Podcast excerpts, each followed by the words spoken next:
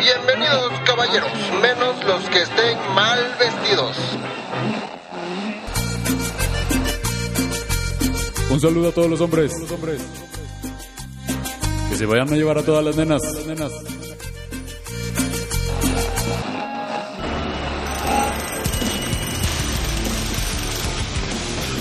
Hombres que tienen su fuerza. Te hace falta ver más. A ver, a ver, a ver, ¿cómo que hombres?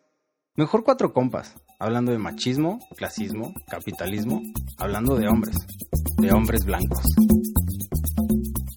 Son muy como de la temporada pasada, ¿no? Ahora lo Ya nuevo fueron, son los pies, güey. Son los pies. Los pies de Rick, güey. Featuring. Pies sí. Entonces. Aló. Mecas, mecos y meques. No, no me sale la voz de Beof. Pero, eh, aló, ¿cómo están? Espero que estés muy bien. Estés en tu casita, en tu carro, sacando a los perros, a los gatos o a las tortugas a Haciendo pasear. lo que más te gusta hacer para Que estés cómoda, estos cómodo, cómodo. vatos, hombres blancos. y te acompañemos en lo que esté pasando.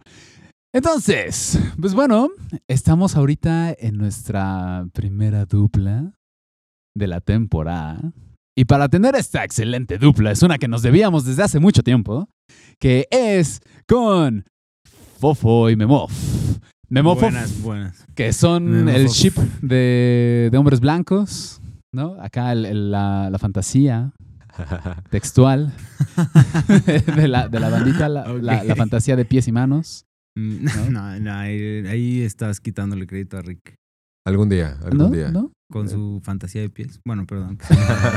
bueno, la tuya sería con barba. ¿Mm? Para hacerte la barba. Sí, eso quién. y Es pues lo que bueno, hablando de barbas tan sexys que tenemos aquí enfrente, pues bueno, por favor, preséntense. Hola, ¿qué tal, duplados? ¿Qué tal, duplente? Hola, duplente. Estuvimos discutiendo mucho ese término. Estábamos pensando cuál sería ajá, la palabra. Hola, ¿qué tal? Es un gusto estar aquí enfrente dentro de lo que me permito demostrar con el Memov. Aquí está. En Memón. Sí, yo creo que las personas que han visto como esta cronología de lo que poco a poco voy mostrando, de que mi cabello ha ido creciendo, entonces pareciera que me voy como derritiendo poco a poco, ¿no? Pero como siempre, compartir la mesa, digo, huevo. desde la silla más cómoda, pero también estar aquí enfrente para poder compartir las duplas, las interseccionalidades que nos van atravesando dentro de este camino de la blanqueza y de la deconstruccionesa en la dupleza. De la blanqueza. de- La limpieza de blancos. El ciclo de blancos. mira. Ok, y separando los blancos tenemos a...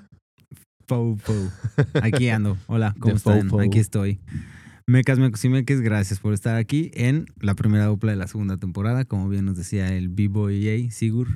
Pues aquí ando también, Sigur. ah, En la silla, que no está tan cómoda, Memo, pero pues de todos modos está, está chido estar por acá. Dentro de mi ansiedad social es como lo más Habla de cómodo su que zona de confort. me, ajá, me de- estoy sacando un moco ahorita, entonces pues, igual, o no. Entiendo a lo que ¿Quién se sabe? refiere. Y nosotros, bueno, sí, esta dupla de qué va. ¿De qué va? B-Boy, por favor, presenta maestro de ceremonias. Pues eh, hemos estado hablando mucho de este tema de manera directa, indirecta, pero no lo hemos desarrollado del todo y creo que tenemos aquí a dos personas que saben mucho del tema. ¿no? Eh, Eso espero. pues, pues eh, ahorita nos dirás, ¿no? Que es justamente hablar de los privilegios. Hablando de que privilegio, ¿no? Que viene de, de la ley privada que se crean ciertas personas, un grupo selecto de personas que pues, acaparan esas, se apañan esas leyes, las aplican en sí mismos con O, ¿no? Y privan. Las aplican a las- los demás a excepción de sí mismos. Ajá. O se Esa aplican a los demás, manera. ajá, desde las violencias, claro, tienes toda la razón. Y pues, bueno, justo, pues Platiquemos para partir de, eso. Y bueno, aquí yo quiero hacer la acotación porque ya sabes, el ganchito etimológico y que soy un ñoño de eso. Tienes el privilegio de, de hacer. Ajá, eh, sí, la verdad es que sí, tuve el privilegio de tener ese gusto y de irme educando al respecto porque hay cursitos por ahí y que están de maravilla. Pero bueno, la etimología, justo es privilegi. Ah, legi, perdón. Ajá, de legi, de ley, privi, privada. Entonces, privilegi, privilegio, ¿ya? Díganlo muchas veces juntos. Privilegio, privilegio, privilegio, privilegio. Entonces ya ahí suena parecido, ¿no? Es Y- como un código de videojuego, ¿no? Como arriba, arriba, abajo, B, B, B, este, y, Ah. y desbloqueas el privilegio. Justo. Sí, arriba, arriba, bebé, justamente así como vato, vato, Ah, blanco, blanco, vato blanco, bebé, arriba, arriba, bebé, vato blanco.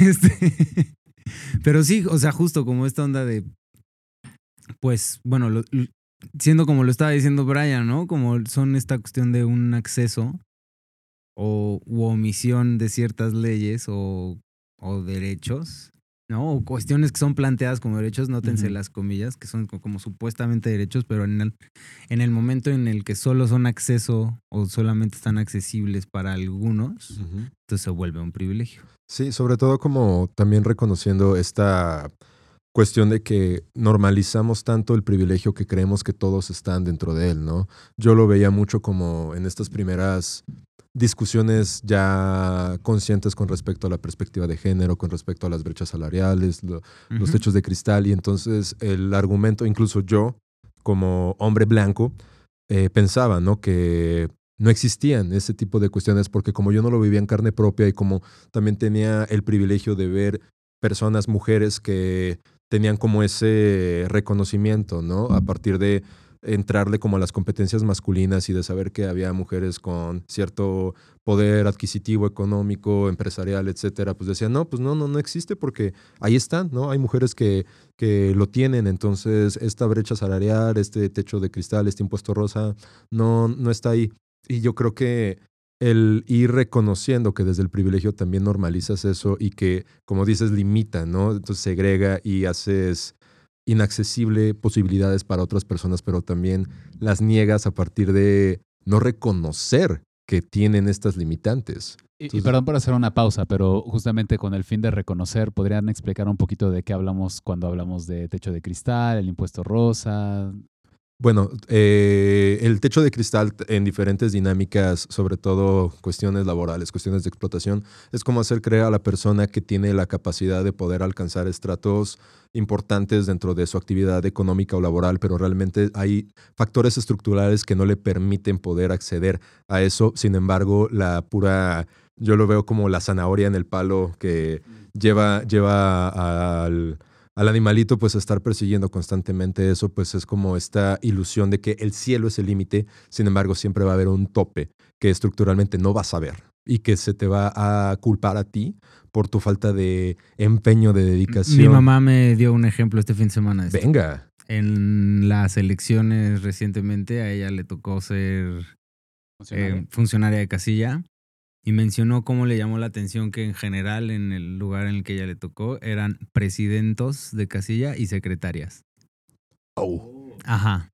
Y que eran, o sea, y que los presidentes pues eran pues vatos más chavos y que pues las secretarias ahí ya variaba. Claro. Pero que eran sí como presidentes decíamos así, eran hombres y pues eran vatos, así como Ujú. vatos, ¿no? Entonces, ajá. Ajá. Ahorita que decían también es como esta mamada de el pobre es pobre porque quiere, ¿no? Exactamente. Uf, eso es una cuestión súper interesante que a mí me gustaría que platicáramos con los de Vatos para Vatos, Ah. con Sí. el llamado Tocayo. Con el, poli- Saludos. con el politólogo y el psicólogo social. Y bueno, ya sé que sus profesiones no son lo que los no lo define, no, ¿no? Efectivamente, pero, es Pero el bueno, privilegio. justo tiene una perspectiva interesante y desde su privilegio justo ah, platica como... Va a ser una palabra que vamos a decir mucho. Yo les invito a que tomen un shot cada vez que decimos la palabra No, no, privilegio. no, Yo no. No dijo de qué. No, dije de que Ah, mira. Bueno, se toman una selfie o un shot de, Un no shot, sé, mira. quitarse una prenda de ropa. Pueden hacer esto, un juego erótico con, con alguien o consigo mismos. Se mandan notes a ustedes mismos. En ese, chat círculos. que, en ese chat que tienen con ustedes mismos, ahí se lo pueden mandar. Pero bueno, justo como esta onda del... Una característica de los privilegios es que las personas que nos vivimos con ciertos privilegios, bueno, con privilegios creemos que las que el resto de las de la gente del mundo tiene la misma posibilidad de acceso que nosotros a esta cuestión en particular Exacto. ya sea la educación, ya sea este... Puestos laborales, eh, estratos socioeconómicos. Sí, el güey es bien fácil, güey. O sea, te compras dos depas, te compras tres depas, güey, vives en uno, rentas dos, güey, y ya, o sea, güey, mete tiburón, güey. Ah, o sea, esa- ese tipo de cosas, ¿sabes? Esos son consejos millonarios. Sí, güey. O, o, o O misma de Javi mentalidad Noble, en ¿no? Uber. ¿Eh? El de Javi, Javi Noble, ¿no? Ah, dale. Quien no haya visto, quien no sepa quién es Javi Noble, es un personaje de una película en México que se volvió como muy famosa porque pues sí se vuelve una especie de muy buena representación caricaturesca de... No, cier- ni tan caricaturesca. Sí, no, porque ¿eh? yo también siempre he sentido que son estos Ah, dispositivos del privilegio, porque quienes producen y distribuyen Claro. este tipo de, Sí, de- pues de esa banda. contenidos es como una, mm, una venganza simbólica de, la, de, de las clases diferentes, en donde sienten que tienen como un desquite, ¿no? De decir, ya ven, ya ven cómo sí, es difícil partirse el alma para intentar tener un modo de vida decente y, ah, qué divertido es ver al, al rico Sí, sí, sufriendo, ¿no? sí. Porque los ricos también lloran y los pobres también aman y, y siempre es como esta categoría, estos estratos. Ahí, desde ahí también se ve esta diferenciación de los, de los poderes y de los privilegios, ¿no? En, como decíamos en lo económico. Y por el otro lado, eh, cuando decías también en lo, en lo académico, que decías del privilegio de, de- de ser, eh, tener pues, este gusto Estudiado. estudiado, De ¿no? estudiar. de haber estudiado. Yo en mi profesión como eh, egresé como psicólogo educativo eh, y entonces sabía, así como muy inconscientemente, que si yo entraba a la parte educativa yo iba a tener un privilegio, porque las personas que, los hombres que entran a educación tienen puestos de mayor eh, responsabilidad, pero también... ¿Y este, lo sabías cuando elegiste su- Sí. dedicarte a o la sea, y educativa? tristemente Wow. también lo pude ver desde que recién egresado había compañeras que tenían eh, aplicando para varias escuelas e intentaban hacer como, como trabajo de eh, maestra adjunta y yo el primer puesto que aplico es, pum, coordinador de secundaria, ¿no? Y entonces, mayor responsabilidad, al final también hubo una cuestión de explotación porque también con el privilegio hay, hay categorías también dentro de eso, ¿no? Pero... eh, bueno, eso ya será para, para terapia, para el diván. Ah, y además el diván, güey, así. Sí, claro. Ah, Mira. bueno, Divino, es divino. La, la metáfora, ¿no? Hablando como de, de construcciones cin- La cinematográficas. referencia, sí, la referencia. Exactamente. Que no, no todos los terapeutas utilizan el diván. Por favor, gente que llega esperando ver un diván. No, a veces solamente hay un sillón. El Y diván es este, es este sillón que sugiere que te recuestes para la sesión y pues no forzosamente. Sí, un mecanismo, un método psicoanalítico, si se puede decir. Pero bueno, hablando de hombres blancos privilegiados que ejercen la, la profesión de la psicología y de la terapia, ¿no? Exacto. Yo aquí tengo un- una lista. Es una publicación en Instagram de masculinidades generosensibles, que es un- una página que me gusta seguir, que de pronto sugieren unas reflexiones interesantes. Y aquí hay una en particular que justamente es un listado de privilegios masculinos. Entonces la tenía yo guardada en, ya sabes que Instagram te hace esas cosas, ¿no? Entonces, este, para cuando pasara esto, me Ok, venga, por favor. entonces creo que, ajá, ¿no? Como que podemos platicar de algunos de estos privilegios si quieres. Porque son un, o sea, son un montón. Cuando digo que es un listado, estoy hablando de que son 1, 2, 3, 4, 5, 6, 7 por Por 1, 2, 3, Bueno, mientras Cuatro. Fofo hace la Cuatro. estimación de un listado 28. que solamente 28. es didáctico. 7 por Ujú. 4, 28. Y obviamente nada más es por- como referente didáctico, no, no en lista como todos aquellos que A ver, me- se me ocurre algo. Voy a decir un número y lees ese privilegio. va. Entonces, a ver, de un número. Puedo hacer una aclaración. Sí, jalo con el 8. Solo quiero hacer una aclaración. Así empiezan con esta, con esta nota de lista de privilegios masculinos. Señalar que los hombres tienen privilegios en ninguna forma niega que la tengan difícil. Ser privilegiado no significa que tienes la vida regalada. Ajá. De hecho, muchas de las desventajas que viven los hombres son a causa del mismo machismo que les da ciertos privilegios. La moneda que decía siempre. ¿No? Es como esta cuestión muy paradójica de lo que has platicado, ajá, la moneda con la que se paga la renta de la masculinidad, que Brian Sigur, disculpa, estoy en ese No hay problema. proceso Muchas gracias por este esfuerzo. Sí. Este, mm, has mencionado cómo es que si no somos los que más, sí somos de los primeros en vivir esta violencia, ¿no? Como tanto en ejercerla como en recibirla. Entonces, bueno. Este. En el dijiste número ocho. Un, dos, tres. Ah, es el primero de acá. Este, dice: De niño, siempre tuve una amplia variedad de referencias positivas y no necesariamente estereotipadas. Porque los hombres suelen ser los protagonistas la mayoría de veces. No tengo que buscarlos como algo especial. ¿A qué le suena esto? Eh, precisamente a que siempre dentro de la media, dentro de los referentes de entretenimiento, hay algo con lo cual me puedo sentir identificado. En mi caso, desde, desde muy chiquito era Hércules. Ok, y es un vato blanco. Es un vato blanco. Si pensamos en, no sé, James Bond, Iron Man, Batman. ¿sabes? Como, Pu- Puedo hacer un paréntesis. date. Cuando se habla de que las Hasta personas... Leo no era blanco. Ajá.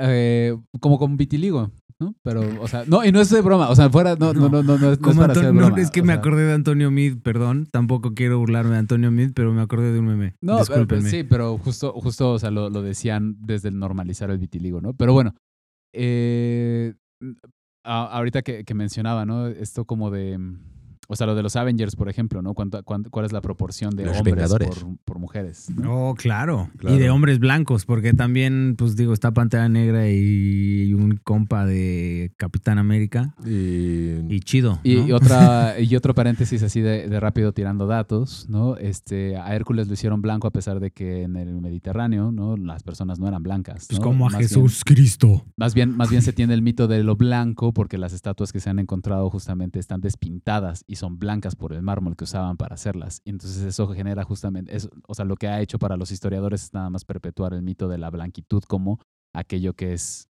lo chido y lo La chingón. aspiración. No, como pero en lo realidad- blanco como aspiracional. Pero en realidad los griegos y los romanos, en masculino, eh, pintaban sus estatuas, ¿no? Y estaban pésimamente coloreadas, pero... eh, Pero, perfectamente talladas, qué pedo. Ajá, y, y al final justamente dicen, no, pues es que eran blancos y por eso a Hércules lo hicieron blanco, ¿no? a pesar Mm. de que pues, jamás tuvieron una tonalidad Que blanca. pues mira, yo supongo que algo parecido haber pasado con Jesús, ¿no? Con Eh, sí, Que pues digo, si eso es, es más desde el imperialismo gringo, Ajá, pero... también.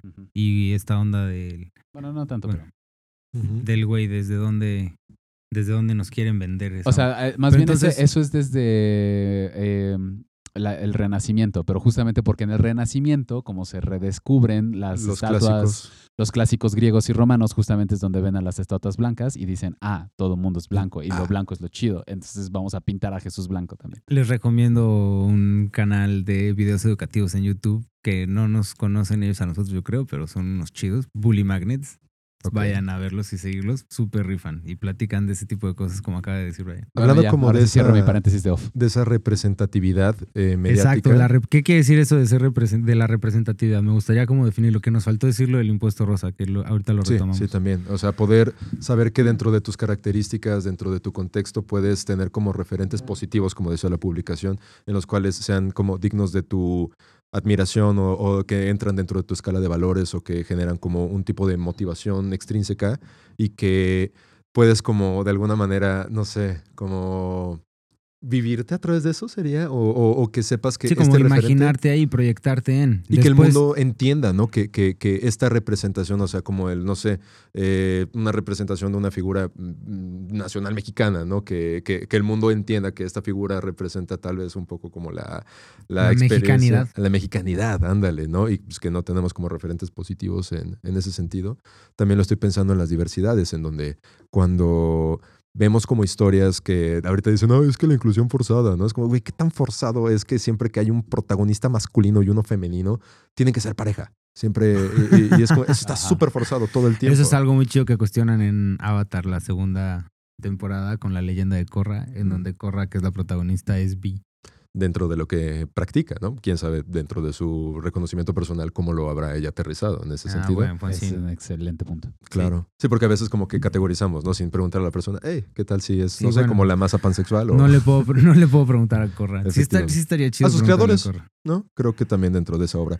Sí. Lo que- a lo que voy es que antes de eso, pues había muchos referentes negativos a las diversidades, como eh, cuando presentaban a una persona homosexual dentro de las películas, era una persona que eh, contraía una ITS y moría, y entonces era un calvario, ¿no? Que tenía que, que atravesar ante la sociedad, que sí representaba una, un- una realidad que se veía, pero al mismo tiempo es como de la hora. ¿Cuál? A ver, ¿cuál? ¿Cómo? Como por ejemplo puede ser este, la película Harvey Milk, Ajá. este, como puede ser eh, Código Enigma, como puede ser este, Filadelfia, eh, todas estas historias trágicas, ¿no? En las cuales la- lo- los protagonistas realmente no tienen un, un final feliz un- y, y son tragedias, ¿no? Y entonces pues se va normalizando la idea de que la diversidad este, fuera de la heteronorma está condenada a, a un final trágico. Entonces imagínate tú ser una persona, eh, y digo diversidades incluyendo a todos, ¿no? Pero bueno, eh, eh, entendiendo como a, a las poblaciones LGBT eh, y más, este, como pensar, oye, yo no sé, siendo una persona que me identifico con tal preferencia y que no tengo como un referente, ¿no? En el cual veo una historia feliz, una historia positiva, en donde yo sé que puedo también acceder a eso, ¿no? Donde también hay una historia de amor que me, que me define, que me hace fantasear, que me hace querer construir escenarios en los cuales me quiero vivir y es como de, no, no, no tengo acceso a eso, ¿qué Sí. tengo?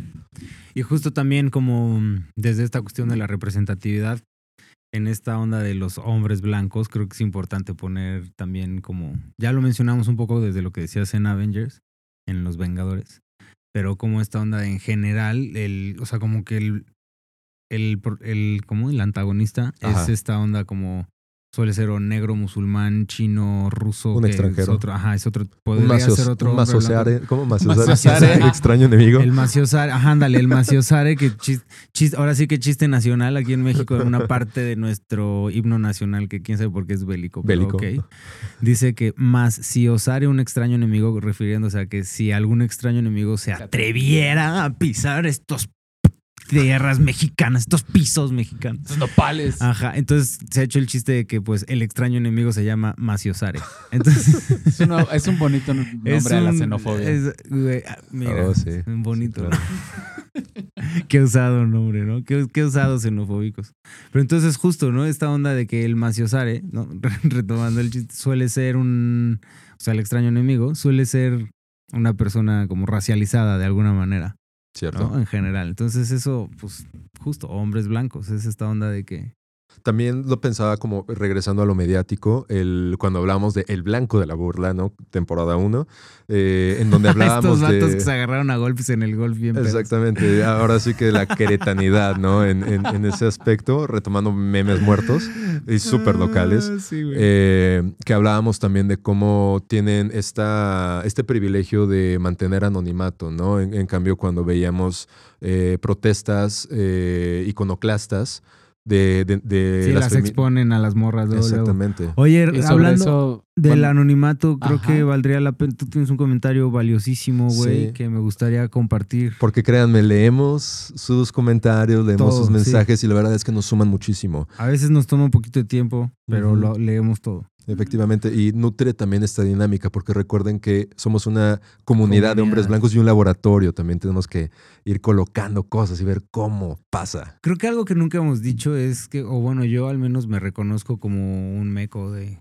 o sea, dentro de ser un meco, meca y meque, yo me reconozco como uno, uno, uno más en ese, Ujú. ¿no? O sea, como... Una semilla. ¿no? Ajá. Entonces, bueno, eso. Claro. Entonces, hablando de esta parte, de, de este fenómeno mediático que nosotros describíamos, Brian. Sorry, estaba eruptando. Eso es lo chido de estar aquí en esta silla, ¿eh? Ya la estoy disfrutando. Este. am, ok, este es, este es un mensaje de un eh, escucha que. eh, hombre, ¿no? Bueno, al menos presumo que es hombre, ¿no? Porque eso su no lectura. Ajá, desde Ajá. cómo lo Sí, dice incluso eh, él, ¿no? Eh, En Perdón, mano, no, no, no te pedí permiso para, para decir tu nombre, pero me gustó mucho esta intervención, ¿no? Entonces me, quiero, quiero compartirla. ¿no? Igual que en alguna ocasión, así no dirás su nombre, pero tú sabes quién eres. Tú sabes quién Van dos Un saludo a Paulina Millán por esa frase. Está bien chida. Escuchen Sexopolis. Venga. Dice, oye, eh, bueno, como quitando algunas cosas, ¿no? Dice que se permitió dar feedback y la verdad. Súper atinado, un ¿No? rifado. Uno, eh, Muchísimas gracias. Eh, parafraseando, el uno es que nos interrumpimos mucho, lo cual es muy cierto, y eso es uno de los ¿Qué? privilegios de Vato. Pero bueno, o sea, justo eh, decíamos que ahorita, al menos sobre todo en, en estas sillas, ahorita están las personas con TDAH. Ah, sí. En esto de interrumpirnos, justo el que estemos diagnosticados así. Tie- Tiene que ver con la masculinidad, sí, claro. Mucho. Pero también tiene que ver con nuestro, eh, nuestra condición. nuestra condición. Ajá. Entonces, ah, se ve acrecentada por nuestra masculinidad. Y la- el dos es este, esto que decía... ¿O será que nos estamos justificando? No sé. No, yo creo que sí es. Porque sí ya lo estamos viendo, pues. O sea, no es como se aguantan, ¿no? Ni modo con Ajá. nuestras interrupciones. Mm, Pero bueno. Boys be boys. Ajá. Pero bueno, el 2 lo va a leer este sí literal. Ah, este está ¿sabes? buenísimo. Dice, lo, lo del ocultismo, que es algo que se refería justamente a cuando criticábamos que, este, no sé en qué episodio, a, la, a, que en los medios, justamente, sobre todo en la nota roja o en los periódicos amarillistas, eh, se, sin pedos, pueden poner a las morras, ¿no? Sobre todo quienes han recibido violencia o a las morras que hacen pintas o que este, hacen, eh, se manifiestan como sin... sin como mediatizar su imagen y sus nombres y demás. Exacto. Mientras que a las personas que generan la violencia o que agreden, que generalmente son vatos, eh, se les tapa la cara, ¿no? O se les pone como, no sé, este, Sigur S, ¿no? Un alias, ¿no? Ajá, o, nada más el nombre y la primera letra del apellido. Entonces, eso es el ocultismo, ¿no? Que es como ocultar justamente la información privada de la persona. Entonces, esto hace referencia. Dice, lo del ocultismo de las identidades tiene una razón legal un poco construida de la mierda. Ahora es algo más extendido. O sea, desde el machismo y el patriarcado en que vivimos les digo las interrupciones, pero eso es importante. Sí. Amén. Dice, eh, ahora es algo más extendido y que se quiere eh, preservar mejor. La prensa en México estaba acostumbrada a poner, entre comillas, el ladrón y otra vez, entre comillas, violador, con nombres y caras cuando una persona comete un delito y también el de las víctimas. Eso va en contra de los derechos humanos a la privacidad de las personas. Además, el hecho de calificarlo como violador lo vuelve ante el imaginario general culpable. Sin embargo, existe la presunción de inocencia, esto es, eres inocente hasta que se demuestre lo contrario a través de un juicio, entre comillas, imparcial y ceñido al respecto de los derechos humanos. Por ello, es que ahora ponen presunto lo que sea y tapan ojos, nombres sin apellidos y además especialmente con los, eh, especialmente con los procesados. Aunque hayan cometido un crimen, tienen derechos humanos y están en una situación muy vulnerable, especialmente en México, porque se aplica todo el poder del Estado sobre la persona ya al final dice, espero haber sido claro para, pero bueno, pues es justamente como invitándonos a, a, ser nuestro consultor. nuestro asesor y uf, sí, o sea, 100% muchas gracias. Sí, súper, sí, gracias. Lo necesitamos. Tú sabes quién eres. Precisamente muy atinado el comentario, ¿no? Pareciera que estructuralmente tenemos como leyes eh, redactadas que pueden como garantizar los derechos básicos a todas las personas, pero dentro del privilegio estamos viendo esta parte sesgada en la cual decía George Orwell, ¿no? O sea, hay personas que, eh, que son más iguales que otros, decía en Rebelión Animal.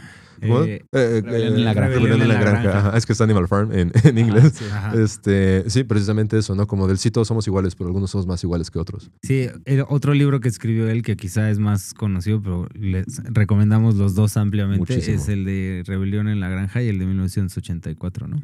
Que también tiene que ver con estas...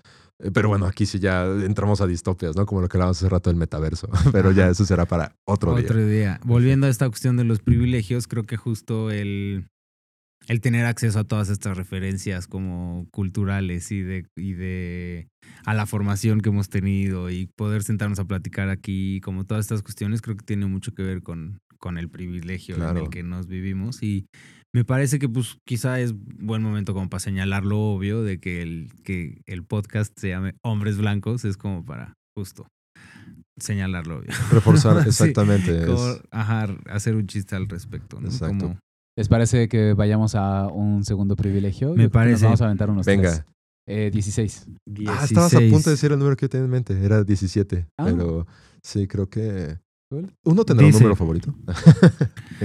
dice, el privilegio masculino propuesto por masculinidades género sensibles, número 16, dice, mi habilidad para tomar decisiones y mi capacidad en general no serán cuestionadas según qué día del mes estemos. Oh, está, güey, que ese está súper intenso. Qué tino.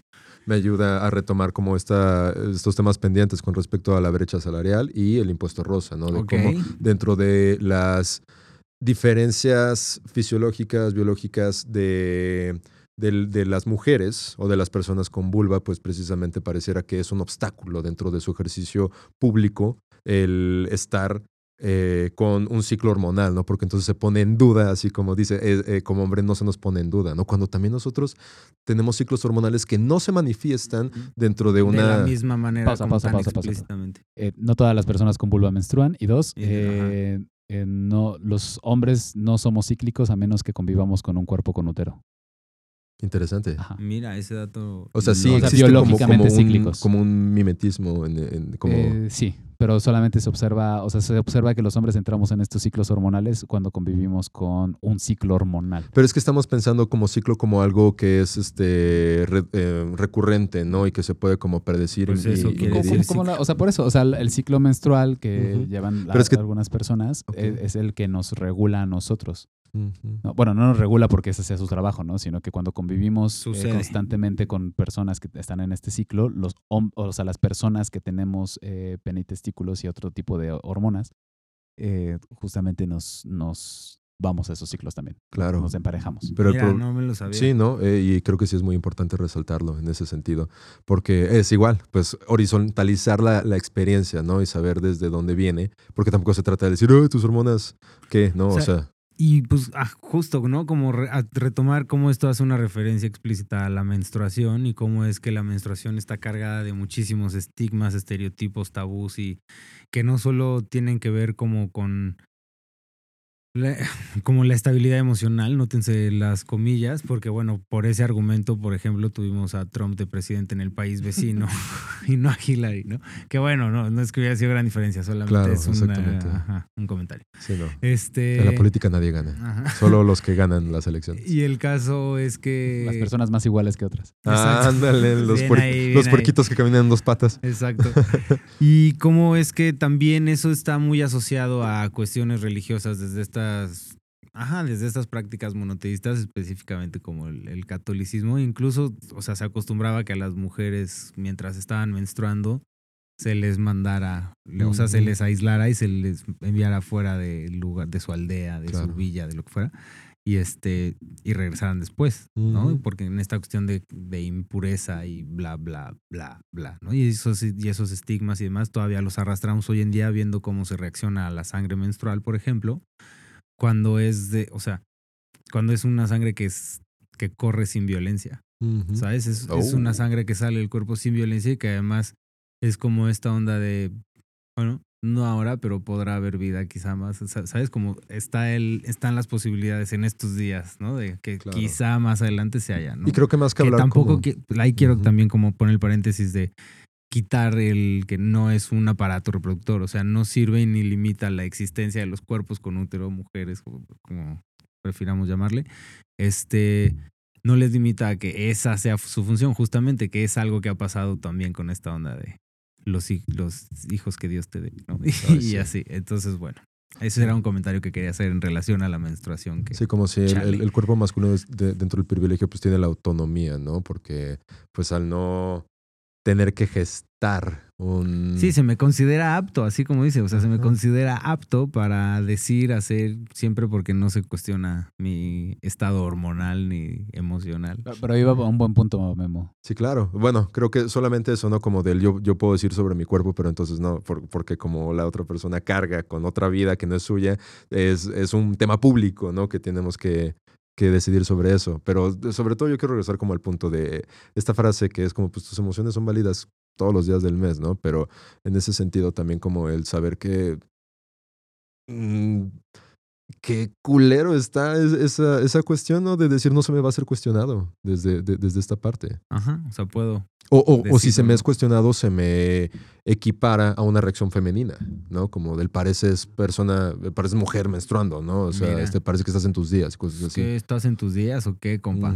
Los comerciales de sneakers, cuando sacaban a un tipo Sí. con hambre y que salía como una señora, ¿no? Salían ahí en algún momento, sí es ¿En cierto, así como que salía de malas y gritándole ahí a, a un compa y se comía un sneakers y ya era de nuevo el compa patinando así con su patineta de no, ya todo chido, güey. Ajá. gracias".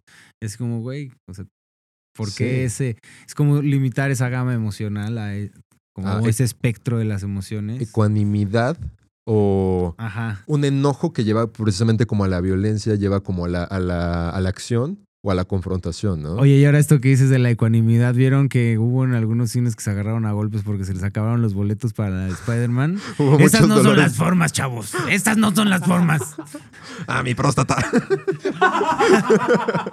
no mames, salieron tres Tom Holland. Yo, yo no sé, yo no sé cómo van a aguantar si hay tantas hemorroides en ese cine, pero bueno. O cómo, cómo aguantaron, porque ya, o sea, ahorita lo estamos grabando esto antes de que saliera la película. Seguramente cuando lo estés escuchando ya salió. Ya salió. Yo he puesto a mi dinero a que se iba a salir Tommy Maguire y, y este Andrew Garfield. Pues ya lo sabremos y podrás arrepentirte si quieres. Después, Y me Yo- podrá yo, doler. yo- yo también espero eso y creo eso. Pero bueno, Me podrá doler mi próstata. Volviendo a los privilegios, creo que justo esta onda de que podamos, o sea, al privilegio de poder expresar nuestra, Impugna.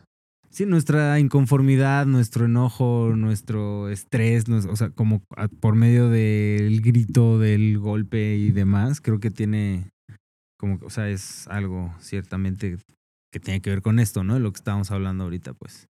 pues vamos con un último mito. ¿Les parece bien? A ver, yo ahora voy a leer uno. Eh, si soy heterosexual, las probabilidades de que la persona que me ama me pegue o incluso asesine son muy bajas. Puf. Sí. No, hablando de la... Ah, bueno, esto creo que tiene que ver con esto que comentaban de, o sea, al principio de esta, de esta publicación, que tiene que ver con esto de lo que te- se tiene que pagar para tener esos privilegios, que es también la invisibilización de la violencia que podamos recibir. Claro. Sí, digo que, o sea, justo es baja la posibilidad de que suceda, pero, Pero puede pasar. Exacto, sin embargo, justo de ahí es que tenemos las estadísticas que tenemos de feminicidio en México, ¿no? Que son entre 9 y 11 mujeres asesinadas al día por cuestiones de género, ya sea por su pareja, por su ex, por su expareja o por Pretendiente, a- Ajá. acosador.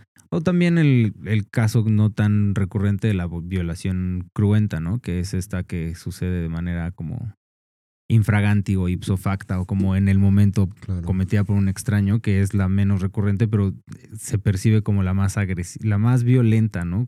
Sin embargo, pues es, estadísticamente es la más, Claro, la menos representativa. Pero es irnos como precisamente a, a lo numérico, estadístico y, e invalidar e invisibilizar la experiencia personal que, person- que, que hombres, que personas heterosexuales ah, masculinas han vivificado dentro de la Sí, violencia en su relación. Pero justo creo que esto, esto me recuerda a una frase, a un tuitazo que vi alguna vez como de un güey poniendo así como, güey, ¿por qué tanto pedo con las primeras citas? O sea, en el, en el peor de los casos, pues sale mal, te regresas a tu casa y todo chido, ¿no? Y que una, una morra le contesta, para ti, para mí, en el peor de los casos, me asesinan y no regreso a mi casa. Ok. ¿no? Y es así como de, uh, Sí. y es justo como esta onda, güey, ¿no? De las pocas posibilidades que existen de, de que yo me, o sea, que yo esté en el riesgo de ser asesinado o, ajá, de ser Ajá. asesinado o agredido físicamente yo- por mi Yo pareja. estoy de acuerdo con Memo, porque si bien eso es muy cierto y es muy real y es necesario estar hablando de eso, también ne- necesita haber un momento en el que hablemos justamente de la violencia que recibimos sin tan, tanto Sí, mencionar bueno, a yo solo quería darle como, Sin tanto mencionar qué. O sea, a las morras, o sea, sí es Mm. importante, o sea, siempre es importante hablar de eso. pero yo sí- solo quería mencionar el, o sea, como el privilegio que salió de los leídos por Memo, que habla justo de cómo es que uno de los privilegios de, del ser un vato es que, que po- o sea, justo cómo está tan poco considerado eso que es algo de lo que no se habla, ¿no? O sea, o sea, onda, no se educa a los vatos para evitar ser violados o para cuidarse en la calle de estos riesgos. Sin embargo, a las morras sí. ¿No? Entonces es, es como eso, es algo que señala este, este privilegio. Eso pues sí. nada, es, es como el palito que salió de... Sí, creo que siempre desde hablando de, de privilegios hay que tener como esta perspectiva y este contexto, ¿no? De, de lo micro, de lo micro a lo macro, sabiendo que obviamente hay quejas, y, no, perdón, no quejas, este, hay reclamos importantes que, la que como sociedad tenemos que ir reconociendo y eso, y que estas yuxtaposiciones no deslegitimicen esas luchas que son importantes visibilizar, ¿no? que este espacio solamente sea de reflexión ante mi propio ejercicio, mi propio reconocimiento, pero que no, y que como dices, que lo, que lo personal transforme lo, lo- lo político, Lo político. lo, lo público también, pero que no se trate de entonces eh, seguir haciendo que este sea un espacio solamente donde los hombres tienen la palabra y donde, y donde nosotros somos los que tenemos que tomar el control y la batuta al respecto de eso, sino reconocernos como parte de, de, de un todo. en, en este tipo de violencias, eh, pero que también estructuralmente... desde- Exacto. Y nos- no caer en el privilegio de considerarnos aliados. Exacto. Porque entonces al hablar de ser aliado, estamos en el Esa también la de- debíamos un montón. de no es mi pedo, no, o sea, pero yo soy bueno y vengo y te ayudo. Y entonces no reconozco mi participación desde el ser vato en cómo es que ayudo o colaboro a sostener estas violencias desde los chistes, desde las anulaciones, desde el como las violencias más cotidianas que se pueden ver descritas muy claramente, por ejemplo, en el iceberg de la violencia, ¿no? O en el violentómetro, o en estos recursos muy visuales. Entonces, pues bueno, hay un montón de privilegios para Vayan a investigar.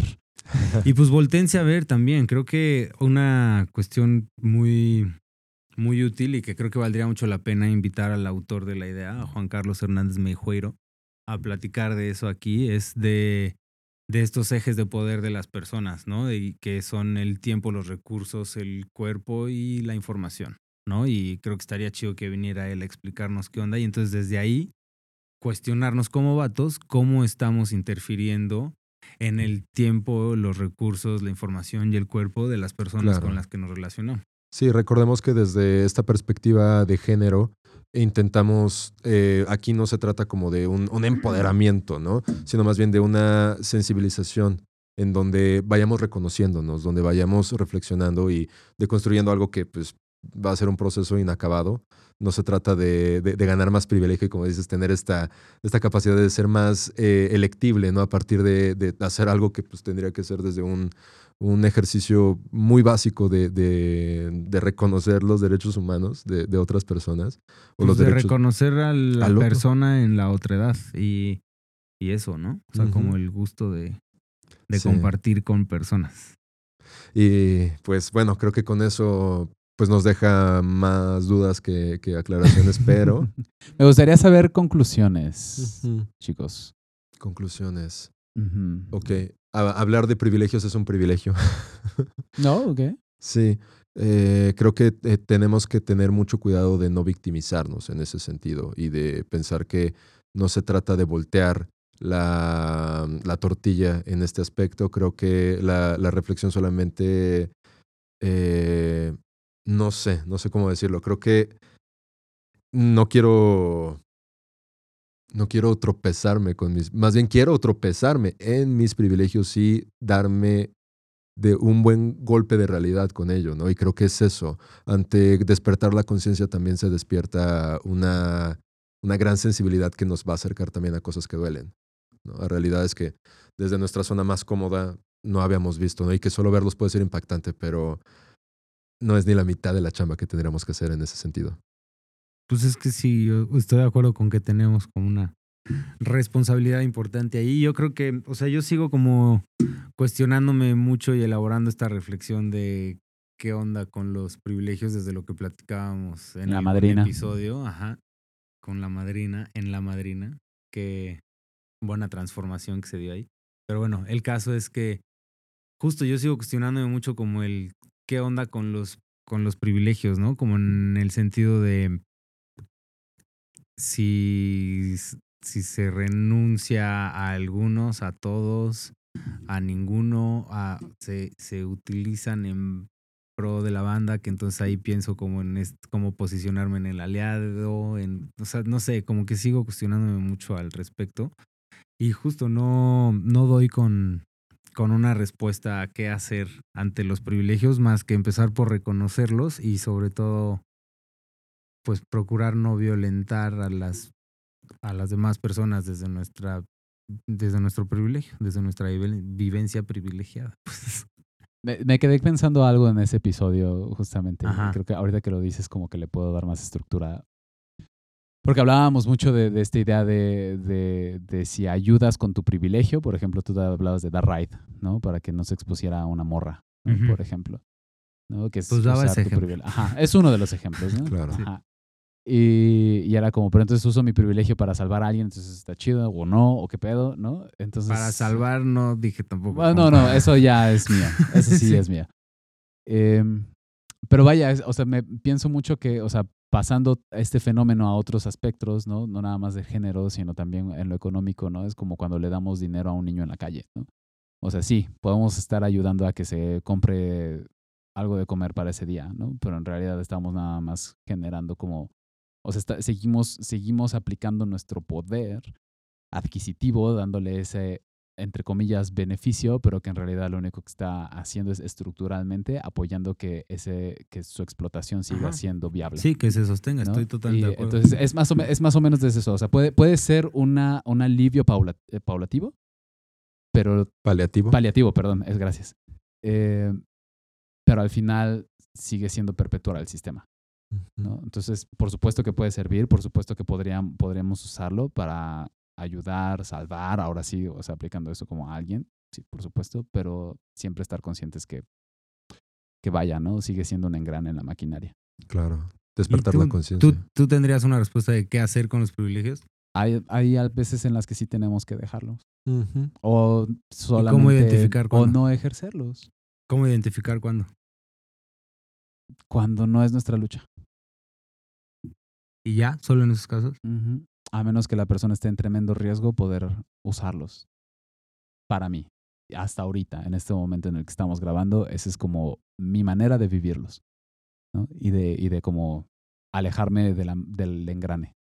Pues, ¿no? O sea, como de que, pues sí, esto es, esto es lucha de morras, esto es lucha de personas no binarias, esto es lucha de personas trans, esto es lucha de personas gays. Pero ahí estás hablando específicamente de las luchas. Pero no, o sea, incluso desde, desde la sororidad, por ejemplo, ¿no? Desde cuando se acompañan en, en interrumpir un embarazo, en, en, en cuanto a cuando, pelean, el, el, poder vivirse y expresar su género. ¿Sigues hablando de las luchas? Sí, o sea, pero, o sea, ese es el pedo, pero eh, es incluso ver la discriminación, ver las violencias que reciben y también decir, o sea, sí está culero preguntar cómo puedo ayudar. ¿No? Hay muchos libros eh, y más bien la idea sería más bien, hay muchos libros, estudien, ¿no? hay muchos videos de las personas de todas las poblaciones que son violentadas en que dicen cómo ser un aliado. Mejor vayan a escucharles y leerles. Ok. Eso es, eso, es, eso, es, eso es lo que podemos hacer. ¿Alguna recomendación? Sí, FD Signifier, ¿no? O sea, que está en inglés, pero es una persona que habla mucho de racialidad. ¿no? Eh, Afroféminas. Eh, sí, afroféminas, ajá, exacto. Soy eh, si guapa. Eh, Somos reales. Nosotrans. Nosotrans, mira, ese está bueno. También, este... Sí, hay varios lugares. Yo estoy totalmente de acuerdo contigo. Solo justo es como preguntar por el hablarlo y como decirlo y como sugerir a dónde ir. Y yo, y yo sigo cuestionándome a dónde, o sea, qué, qué pedo con este tema de los Pues tal vez no, es que tú tengas que tener la respuesta, más bien puedes escuchar a las personas, ¿no? Uh, sí. Me encanta. y bueno, totalmente de acuerdo. Ya, ya justo para ir cerrando, ¿les parece bien? Porque Rick se está rifando con, con la cámara. con ser el tripié. Sí, efectivamente. Entonces, pues bueno, Brian, pues bueno, gracias por acompañarnos, mecos, mecas y meques. Ahorita cerrando con esta nota que, que nos ha dejado sabores de boca muy, muy interesantes, como café de sensorio. ya, ya, después decimos que es sensorio. Eh, pero bueno, eh, nos pueden escuchar en Spotify, en YouTube, nos pueden ver como Hombres Blancos y en Instagram también nos pueden encontrar así, hombres.blancos y también pueden encontrar en Instagram a... Memo Podcast. Eh, recuerden que también dentro de nuestras redes sociales tenemos dinámicas de preguntas en donde sacamos una publicación a la semana para que también podamos interactuar con sus comentarios y podamos seguir nutriendo esta comunidad y este laboratorio. Muchas gracias, mecos, mecas y meques. Que tengan bonita y mm, interesante reflexión al respecto de esto. Ah, wow. Como yo, tengo. Lindo. Gracias, Memov. Gracias, Sigur. Gracias, Rick. Este, yo sigo aquí como en esto de no saber qué pedo con nada. Y agradecido con volver a platicar de esto aquí con ustedes. este, mm, y pues nada, invitar a la banda a que también se eche un clavado en la reflexión, a ver, ojalá nos quieran compartir como qué postura tienen al respecto o qué tip, sugerencia, además de la que nos da Brian de escuchar. Sigur, perdón, te digo, estoy en esas. Estaba pensando en la playera. Entonces, este, pues bueno, nada, gracias, que les vaya bonito. A mí me encuentran como adolfo.p.beorlegui y pues chido. Que lo personal. bueno, Ah, sí, bueno, bueno, esta parte de que empecemos la reflexión, que la transformemos en acción, que esto claro que es una sugerencia, ¿verdad? Nadie les puede decir qué hacer. Pero, este, y también que pues procuremos llevar armonía y lucha a los espacios en los que estamos y compartimos, y que lo personal transforme lo político. Muchas gracias, Mecas, Mecos y Meques, y por aquí andamos. y Nos vámonos. vemos pronto. Chao, chao. Gracias.